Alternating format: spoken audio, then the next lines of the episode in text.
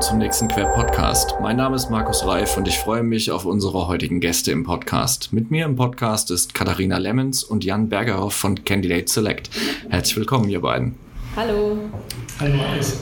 Stellt euch gerne mal vor. Katharina, möchtest du beginnen? Ja, gerne. Also äh, ja, schön hier zu sein. Äh, mein Name ist Katharina Lemmens und ich bin seit 2019 Teil des Case-Teams und ich bin hier als Business Development Managerin tätig und eben dafür da, unser Produkt und unsere Dienstleistung zu vertreten und ja, Kunden auch bei der Nutzung zu unterstützen. Und äh, wir haben uns für den Queb Award mit unserem Indien-Produkt beworben und das haben wir auch erst vor kurzem gelauncht. Und deshalb habe ich auch heute meinen Kollegen und gleichzeitig auch den Gründer und Geschäftsführer von Case dabei, den äh, Dr. Jan Bergerhoff, weil er das Indien-Produkt auch von Anfang an mitentwickelt hat und mitbegleitet hat. Und ja, da dachte ich, es ist eine gute Idee, ihn hier auch bei uns zu haben. Dann kann er uns noch ein paar mehr Details erzählen. Ja, genau. Ich bin der Jan. Ich bin heute das Backup für die Katharina. Ähm, ich habe bei der Entwicklung des Indien-Produktes ähm, mitgewirkt und ähm, damals auch eine der Fallstudien mit der Deutschen Post DHL begleitet, äh, die uns inspiriert hat für das Indien-Produkt. Genau, und ich freue mich sehr, dass wir heute da sein dürfen, Markus. Das ist großartig, dass ihr euch die Zeit nehmt, weil wir reden über ein Thema, was total wichtig für die Recruiter in unserer Branche ist, nämlich Vergleichbarkeit von Abschlüssen. Ähm, wir sprechen heute über das zentrale Recruiting-Thema und insbesondere, wenn es dann Richtung Automatisierung von Personalauswahlprozessen geht, ähm, ist es natürlich umso wichtiger, dass man nicht nur eine Vergleichbarkeit von Abschlüssen erreicht, sondern auch diskriminierungsfreie Algorithmen verwendet. Ähm, und deswegen ist es total cool, dass wir heute mit der Perspektive auf die akademischen Zielgruppen mal in den Case einsteigen, den ihr für den Innovation Award ähm, abgegeben habt. Das Thema ist nämlich total zeitgemäß. Erklärt doch mal den, den Case von euch. Ja, um nochmal von Beginn zu starten sozusagen, wir konzentrieren uns auf akademische Abschlüsse und äh, ja, das existierende Problem für Recruiting-Abteilungen ist, dass eben in Deutschland 30.000 Studienprogramme existieren und mit eingeschlossen sind da eben Hochschulen, Fachrichtungen, Abschlüsse und bei den 30.000 Studienprogrammen, die weisen ja alle unterschiedliche Notenkulturen auf, da ist es auch einfach unmöglich, die Note zu berücksichtigen. Äh, beziehungsweise natürlich ist es möglich, ne, man kann ja nach Noten gehen, aber diese Zahlen sind einfach nicht aussagekräftig aufgrund der Vielzahl an Programmen. Und weil eben in jedem Programm auch anders bewertet wird. Und da kann auch niemand äh, für jedes einzelne Programm wissen, wie kompetitiv es genau ist. Und diesem Problem haben sich eben die Gründer von Case angenommen und dann ein Produkt entwickelt, das die Note in Kontext setzt und damit aussagekräftig macht. Und äh, dieses Produkt ist unser Case Score. Und der unterstützt Unternehmen dabei, Young Professionals im Recruiting-Prozess einschätzen zu können, eben auch fair einschätzen zu können. Ähm, das ist so unser Motto, äh, diese Fairness und auch dann die leistungsstärksten Bewerbenden sofort zu erkennen. Und ja, den Case Score entwickeln wir auch stetig weiter. Also wir können bereits Abschlüsse aus Portugal, aus Spanien, aus Italien, ja und auch aus der UK einschätzen. Und nun ist es uns eben auch gelungen, uns auf indische Abschlüsse auszuweiten. Äh, und mit dieser Idee, mit dieser umgesetzten Idee haben wir uns dann für den Crep Award äh, beworben.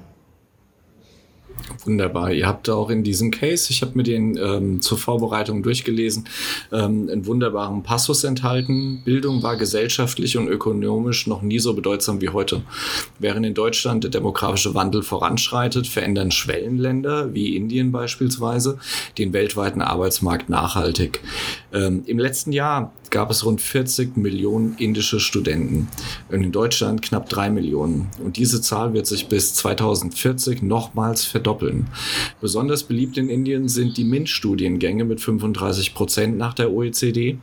Kein anderes Land der Welt bringt derzeit so viele MINT-Absolventen hervor sind 43 Prozent. In der Bundesrepublik liegt der Frauenanteil im Vergleich nur bei 28 Prozent. Das heißt, es sind zwei Dinge, die ähm, total wichtig für uns sind. Zum einen ähm, die MINT-Berufe an sich, die in Deutschland sehr nachgefragt sind und ähm, wo auch der ähm, der Bedarf gar nicht durch das Angebot äh, bedient werden kann und der Frauenanteil ist höher. Das ist richtig. Und ich glaube, Indien nicht nur deshalb, aber unter anderem deshalb wird einer der wichtigsten Arbeitsmärkte der Zukunft werden. Ähm, nach, der Vor nach der Vorhersage wird es so sein, dass Indien der größte weltweite Arbeitsmarkt ungefähr im Jahr 2030 ähm, werden wird. Und ja, es ist heute schon so, das hast du, glaube ich, auch schon in deiner Erfahrung äh, du auch schon die Erfahrung gemacht in deiner Zeit bei, bei Accenture, ähm, dass extrem viele Bewerbungen aus Indien eingehen. Wir hatten eine Kundenstudie ähm, schon in 2016 mit der Deutschen Post DHL und da ging es um ein Praktikantenprogramm, das war auf Englisch ausgeschrieben und 25 Prozent der Bewerbungen, die eingingen, kamen aus Indien oder aus Pakistan. Und das ist einfach eine Menge und es spricht einiges dafür, dass das mit der Zeit noch mehr wird. Ähm, du hast gerade schon gesagt, wir in Deutschland sind extrem stolz. Wir sind von 1990 von 1,7 Millionen Studierende sind wir hochgegangen auf jetzt annähernd 3 Millionen Studierende. In 1990 hatte Indien 5 Millionen Studierende und heute sind es 40 Millionen. Und die, die Quote der Akademiker in Indien ist immer noch auf der Hälfte von vergleichbaren Schwellenländern. Das heißt, es ist gar nicht so unrealistisch, ähm, zu glauben, dass sich das auf 80 Millionen erweitern wird. Und wir wissen, dass diese 80 Millionen ähm, erstmal studieren die häufig naturwissenschaftliche Studiengänge und die bewerben sich auch im Ausland. Und natürlich passt nicht jede Bewerbung perfekt. Ich glaube, das ist auch eine Erfahrung, die viele immer wieder machen. Da kommen Massen an Bewerbungen und es fällt schwer, da die Spreu vom Weizen zu trennen. Aber allein durch die große Zahl ist es definitiv so, dass da auch wirklich gute Kandidatinnen und Kandidaten dabei sind. Manche indische Hochschulen sind viel kompetitiver als vergleichbare westliche Einrichtungen mit Zulassungsquoten von 1%, von 2%, wo man selbst in Oxford nicht so gesiebt wird, äh, um, um aufgenommen zu werden. Und das zeigt einfach, dass es eine große, große Chance gibt, die sowohl natürlich einem Schwellenland wie Indien äh, helfen kann, aber auch ganz konkret den Unternehmen in Deutschland, die zum Teil ja händeringend Fachkräfte suchen. Ähm, ich mir fiel beim Lesen und bei, bei der Vorbereitung für den Podcast eine Sache auf. Ähm, wir, wir haben in, in Deutschland ja kein, kein sehr ähm, ähm, entwickeltes Personalauswahlsystem. Ähm, wir haben immer noch die Hiring Manager, die im Wesentlichen die Einstellungsentscheidungen treffen und nicht die Recruiter. Die Recruiter sind sehr oft nur ähm, zur operativen Unterstützung dort. Ähm, die Hiring Manager wählen aber nach Kriterien aus, die mit einer zukünftig prognostizierbaren Performance eigentlich gar nichts zu tun haben, sondern die schauen immer noch auf Biografie und Noten und äh, weder Biografie noch Noten hat irgendeine verlässliche Aussage. Das heißt, ihr habt ein Produkt entwickelt, was per se eigentlich schon eine Daseinsberechtigung in Deutschland hat, dann habt ihr jetzt ähm, euch auch auf diese sehr schwierigen ähm, internationalen Abschlüsse konzentriert und dann auch noch auf die Schwellenländer. Das sind ja Elemente, die in, in so einem Zusammenspiel nochmal bedeutender werden für ähm, die Nutzung in den Recruiting-Abteilungen dieses Landes. Und dann habt ihr auch noch diskriminierungsfreie Algorithmen mit dabei.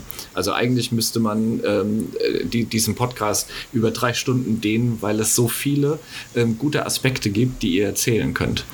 Ähm, Jan, ihr habt zwei Jahre Entwicklungszeit ähm, für dieses Produkt investiert. Erzähl doch mal darüber. Ja, ein Kunde hat uns neulich gesagt, er hätte das Gefühl, wir wären bei unserer Produktentwicklung ein bisschen masochistisch veranlagt weil natürlich die äh, Datenbasis in einem Land wie Indien unheimlich schwierig ist.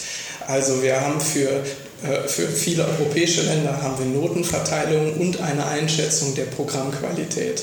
Das war für Indien so nicht möglich, weil es keine Notenverteilung gab. Ich weiß nicht, wer schon mal auf äh, einer typischen Seite einer indischen Universität war oder einer indischen Hochschule war, der sieht, wie, wie chaotisch die zum Teil aufgebaut sind und da ist es wirklich schwierig, an Daten zu kommen. Das heißt, wir mussten uns, eine, wir mussten uns fragen, wie kann man denn trotzdem etwas erreichen, was am Ende einen echten quantitativen Mehrwert schafft. Und dann haben wir uns angeschaut, ähm, wie der Weg von der Sekundarschule in Indien in die Universität funktioniert. Und da passiert bei MINT-Abschlüssen, bei naturwissenschaftlichen technischen Abschlüssen was ganz Spannendes, nämlich die müssen alle ein zentrales Eingangsexamen schreiben. Das ist in vielen Staaten ist es das JE Mains Examen, so ungefähr in der Hälfte. Und die andere Hälfte der Staaten hat jeweils immer ihr eigenes Examen. Und wenn man da lange genug sucht auf den, auf den Webseiten dieser, dieser Bundesländer, dieser indischen, dann findet man PDF-Dokumente, wo teilweise namensscharf drinsteht, welche Person hat wie viele Punkte erreicht und äh, ähm, und ähm, auch, wie viele Punkte waren nötig, um in einem bestimmten Studiengang zugelassen zu werden. Und diese PDF-Dokumente haben wir digitalisiert, haben da eine große Datenbank rausgemacht, haben 14.000 Programme aufgenommen und können jetzt genau sagen, ähm, welches Studienprogramm, in welches Studienprogramm war wirklich kompetitiv, weil eben nur der und der Platz noch aus diesem University Entrance Exam zugelassen worden ist. Und vielleicht noch mal ein Wort zu diesen University Entrance Exams. Die sind vergleichbar mit einer naturwissenschaftlichen Abiturprüfung. Die sind wirklich nicht einfach. Also da sind wir mal auch so ein paar Beispielprüfungen durchgegangen. Ähm, Hut ab, also was die Leute da leisten, wenn sie die, die äh, da perfekte Scores ähm, erreichen, dann ist es schon ein sehr, sehr starkes Signal über die Intelligenz und Fähigkeit einer Person. Ja, das Bildungssystem in Indien, ähm, das sieht man aus der Distanz gar nicht so intensiv, aber das ist äh, in, in weiten Teilen, gerade was MINT angeht, natürlich deutlich besser. Liegt auch ein bisschen an dem Trend der letzten ähm, 30 Jahre, dass eben sehr viele Delivery- und Programmierungscenter in Indien angesiedelt werden. Das heißt, der Bildungsmarkt hat eben auf die Nachfrage ähm, da stark reagiert. Aber Jan, wenn ihr, wenn ihr durch so einen ähm, wirklich heterogenen ähm, Datenwust einmal durch seid, ähm, das zollt echt Respekt. Also musst ja nur nach Deutschland gucken. Der Unterschied zwischen der FH Flensburg und der Uni Mainz äh, kann nicht ungleicher sein. Also das ist ja, ist ja echt eine, eine Löwenaufgabe. Ähm, ich finde das ziemlich gut. Ähm, erzähl doch mal ein bisschen was über die Vision von Case. Ähm, ihr schreibt, ähm, ihr habt ein prädiktives und diskriminierungsfreies Screening von Lebensläufen auf Basis von großen Datensätzen, Algorithmen und KI. Das ist total zeitgeistig. Das stimmt, das ist Teil des FAIR-Projektes. Ähm, wir hatten das große Glück, 2019 äh, zusammen mit der Universität Köln ähm, einen, den, den ähm, Leitmarktwettbewerb IKT NRW zu gewinnen und mit dem Projekt Fair Artificial Intelligence Recruiting. Und innerhalb dieses Projektes wollten wir gerne den Blick über den Tellerrand hinaus wagen, über die Hochschulabschlüsse, die wir ohnehin schon ganz gut einschätzen können, hinaus auf einen zweiten Aspekt des Lebenslaufs. Jetzt gibt es schon sehr, sehr viel so in Richtung Skill-Matching und so, da war schon viel unterwegs, deswegen haben wir uns das nicht vorgenommen, sondern wir wollten gerne besser verstehen, was macht eigentlich Berufserfahrung aus. Das hat, ist ein, auch ein dickes Brett, es hat viele Komponenten, nämlich man muss erstmal verstehen, was hat die Person eigentlich gearbeitet. Das heißt, man muss irgendwie eine logische Einteilung von so einem Jobtitel vornehmen können. Man muss verstehen, in welcher Hierarchie hat die Person gearbeitet mit dabei bedenkend, dass es natürlich ganz viele Hierarchiebezeichnungen auch äh, diverser, diverser Art in Unternehmen gibt. Und man muss verstehen, wie lange hat die Person etwas, in etwas gearbeitet, was ist der, der Wert der Erfahrung, wie kann man das vielleicht auch im Verhältnis zum Alter setzen, gibt es da ein Optimum, wie, wo, wo bin ich da? Das sind alles drei sehr wichtige Aspekte, die wir uns zusammen mit der Universität Köln immer noch vorwettbewerblich angucken. Das heißt, es geht bis Ende des Jahres, aber wir haben eine erste äh, Version dieses, ähm, dieses äh, Diskurs für Berufserfahrung entwickelt und die assoziierten Partner des Projektes, das sind die Deutsche Telekom, Simon Kucher und Partner, äh, FIGA und die Firma Studitemps, werden die Gelegenheit bekommen, das jetzt im Sommer das erste Mal zu testen. Großartig. Also wirklich großartig. Man, man findet natürlich eine Menge, eine Menge Startups, die sich bei Recruitings äh, oder bei Recruiting-Leistungen ähm, momentan etablieren wollen. Aber es gibt selten welche, die so hintergründig ähm, und so datenorientiert vorgehen, wie ihr das tut. Das äh, ist echt eine schöne Sache. Ähm, Katharina, Algorithmen eröffnen die Chance, die Personalauswahl an dieser Stelle nicht nur effizienter, sondern auch objektiver zu gestalten, ähm, da Algorithmen anders als Menschen frei von Assoziationen und Empfindungen gegenüber einzelnen gesellschaftlichen Gruppen sind. Wie geht ihr denn mit Diskriminierung und den fairen Algorithmen um, die Jan schon erwähnt hat? Ja, also wir wollen natürlich Diskriminierung vermeiden und äh, ja, wir denken oder wir können auch sagen, wir wissen, dass unser Case-Score auch nicht diskriminiert. Also zunächst sind nur fünf Informationen notwendig, äh, um den Case-Score zu ermitteln. Das sind Hochschule, Abschlussart, Abschlussjahr, Fachrichtung und die Note. Und das sind halt eben auch alles keine personenbezogenen Daten. Ne? Also Herkunft, Ethik, das ist alles irrelevant. Und ähm, außerdem ist der Case-Score auch geschlechtergerecht. Das heißt, wir machen da auch keine Unterschiede zwischen Männern und Frauen. Und ja, wenn man generell nochmal darauf eingeht, auf das Thema Diskriminierung und Algorithmen, ist es ja so, dass Auswahlinstrumente ähm, eigentlich zwei Kriterien erfüllen sollten oder müssen. Das ist einmal eine gute Vorhersage zu treffen und einmal eben auch verschiedenen Bewerbergruppen gegenüber fair zu sein, nicht zu diskriminieren. Und aktuell sieht es aber, aber am Arbeitsmarkt so ein bisschen anders aus. Also Diskriminierung existiert ja. Es ist ja zum Beispiel auch so, dass Frauen massiv benachteiligt werden. Und diese Diskriminierung resultiert einfach fast ausschließlich aus menschlichen Entscheidungen. Und äh, ja, da gibt es ja dieses subjektive, subjektive Bauchgefühl. Man sagt ja auch, ne, oder manche Unternehmen sagen ja, bei uns zählt noch das Bauchgefühl der Personaler. Und das ist einfach nicht nur schlecht erklärbar, sondern eben auch häufig verzerrt. Aber das passiert ja auch nicht absichtlich, dass man subjektiv entscheidet, sondern unterbewusst. Also die meisten Personaler wollen ja gar nicht diskriminieren, aber ja, sie tun es ja doch, weil es eben auch menschlich ist, weil es eben auch sehr viel von Emotionen abhängt, wie man eben entscheidet. Und ähm, ja, deshalb kann man diese Diskriminierung oft, auf gar, nicht, oft äh, gar nicht vermeiden. Und, äh, aber es möchte auch niemand die Personale abschaffen, sondern diese eben durch gute Algorithmen und durch gute Eignungsdiagnostik oder durch gute Trainings eben einfach unterstützen bei der Entscheidung und so ein bisschen sensibilisieren also es geht bei Algorithmen unserer Ansicht nach um Unterstützung und dabei können eben faire Algorithmen aus, äh, als Auswahlinstrumente dienen und äh, die Recruiter unterstützen und somit könnten wir dann die Diskriminierung am Arbeitsmarkt auch gemeinsam bekämpfen.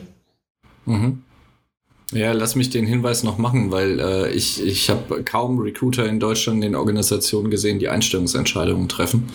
Ähm, die Recruiter treffen im Wesentlichen eigentlich ähm, in der Pre-Selection, also in der, in der ersten Selektion, eine Entscheidung äh, über das Voranschreiten der Bewerbung im Prozess. Ähm, die Einstellungsentscheidungen trifft weiterhin der, der Fachbereich mit dem Hiring Manager. Ähm, aber genau dort kommen ja viele Fehlerquellen zusammen. Also zum einen, wenn man sich Stellen Stellenanzeigen anschaut, ähm, stellt sich oft die Frage, welche eierlegende Wollmilchsau soll sich denn da bewerben? Also findet ja eigentlich schon bei der Aufnahme des Stellenprofils und dann der Erstellung der Stellenanzeige ein erster Fehler statt. Da wird einfach alles Mögliche reingeschrieben, was irgendwie gut ist.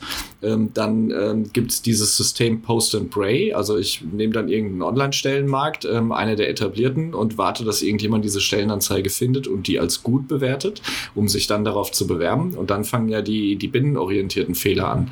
Ähm, genau das, was du gerade gesagt hast, Katharina, dass eben anhand von Intransparenz Einstellungsentscheidungen getroffen werden oder ähm, Entscheidungen über das Vorangehen der Bewerbung.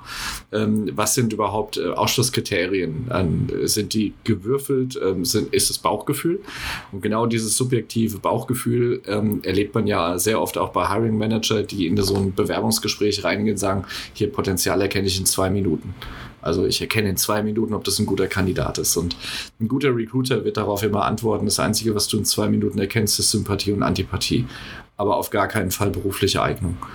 Ähm, und ich glaube, wir könnten halt diesen, diesen typischen, tradierten deutschen Auswahlprozess mit ähm, genau den Dingen, die ihr gerade vorgestellt habt, deutlich objektiver und viel verlässlicher etablieren, um am Ende auch die richtigen Kandidaten zu gewinnen. Ähm, Jan, letzte Frage wenn, wenn wir jetzt hier äh, in diesem Podcast als Zuhörer auch ähm, Arbeitgeber vertreten haben, was ist deine Botschaft, warum sie dringend mit euch reden sollten?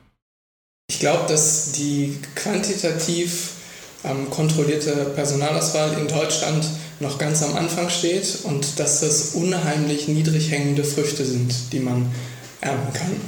Ähm, wir haben ein paar wieder Studien gemacht, auch mit, äh, mit, mit Kundenunternehmen, wo wir sehen können, dass wenn man die, den Faktor Hochschulabschluss richtig bedenkt, dass man dann die Wahrscheinlichkeit, eine, äh, eine passende Person, die dann auch performt, hinten raus zu bekommen, ähm, zum Beispiel in einem Trainee-Programm bei einem großen Industrieunternehmen, ähm, auf drei aus vier erhöhen kann. Ja, während wenn man sich daran nicht orientiert, man eher so in der Richtung naja, eins, eins aus vier sich vielleicht bewegt. Ähm, haben wir, haben wir mit, mit der Firma Male untersucht. Wir haben mit Unternehmensberatung gesehen, dass wir vorhersagen können, wer am Ende befördert wird. Also es gibt ganz viel und nur durch die Einschätzung des Studienabschlusses. Markus, du hast gerade auch einmal gesagt, Noten an sich sagen nichts aus, aber die Noten wirken immer. Die Leute gucken auf die Note und die sehen eine, eine 1,7 und das ist dann entweder toll oder je nachdem, aus welch, welches welches Gefühl man oder was man selber kennt, ist es dann, ist es dann verwerflich oder nicht gut. Es ist wichtig, diesen Faktor Note, den man gar nicht rausnehmen kann aus dem Bewerbungsprozess, dann zumindest in eine Richtung zu drehen, dass er einen echten Mehrwert liefert. Ich glaube, das, ist der, das ist der eine Punkt. Man kann, wenn man das diagnostisch quantitativ vernünftig angeht, kann man einen wirklich spürbaren Mehrwert ähm, generieren. Und wenn man den über KPIs messen kann, dass man vielleicht wirklich irgendeine Performance-KPI hat oder wenn, wenn das nicht geht, wenn das vielleicht auch betrieblich nicht gewollt ist, dass man dann sowas hat wie die Retention Rate oder ähm, vielleicht zumindest noch Beförderung oder sowas tracken kann, dann kann man auch wirklich nachvollziehen, dass das Ganze etwas bringt. Das ist, das ist der, der eine Punkt.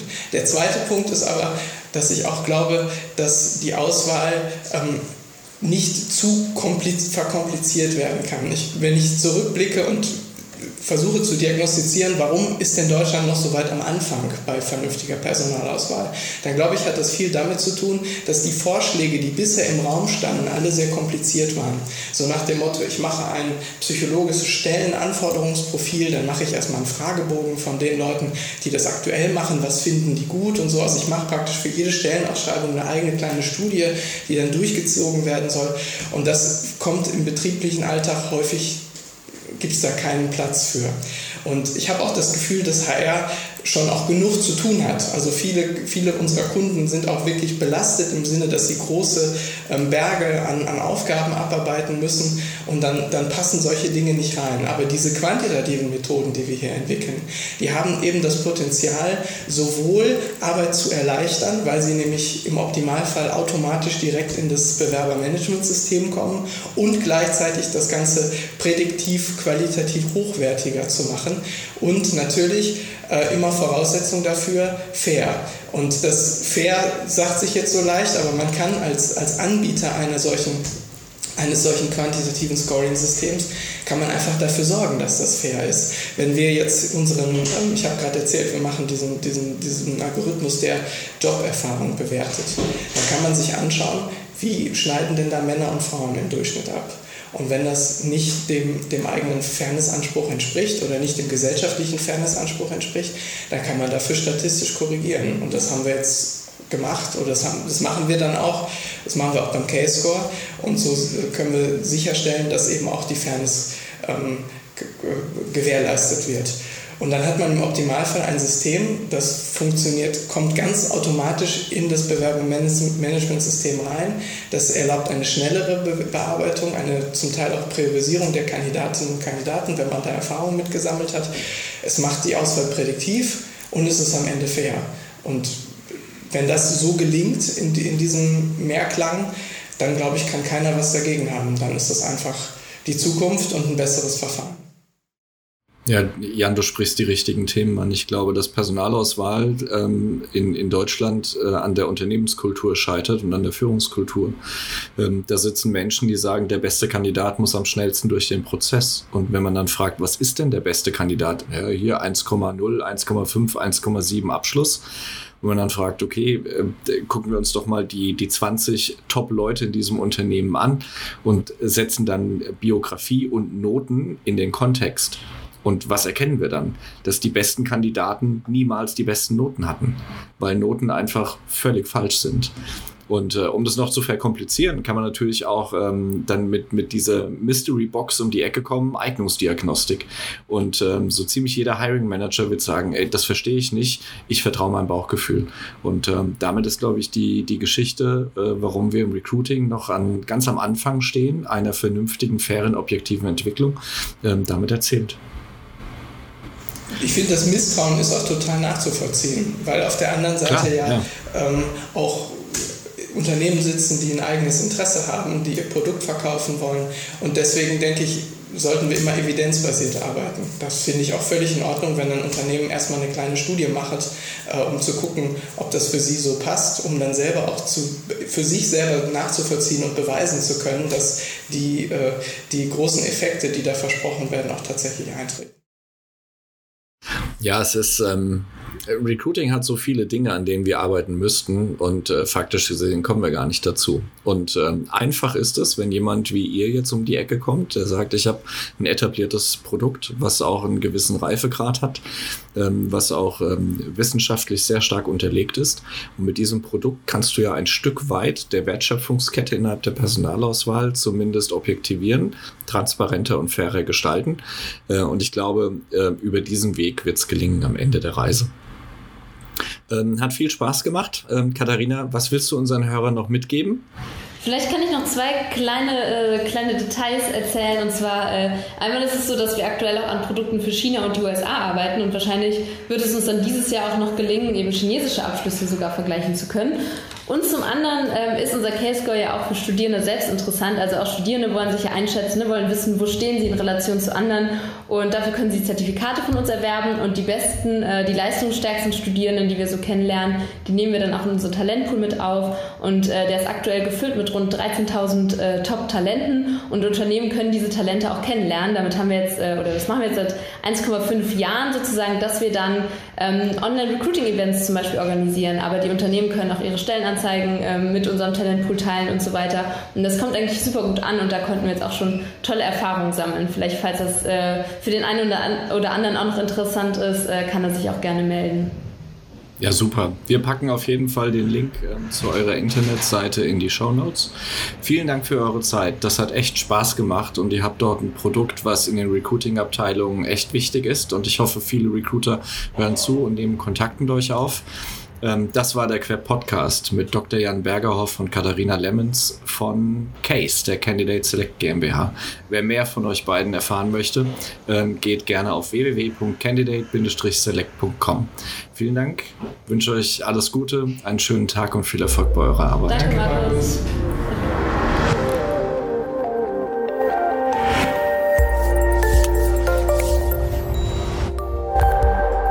Das war ein weiterer Queb Podcast. Den Queb, Bundesverband für Employer Branding, Recruiting und Personal Marketing, finden Sie nicht nur in den üblichen Podcast-Kanälen, sondern auch über unsere Website www.queb.org.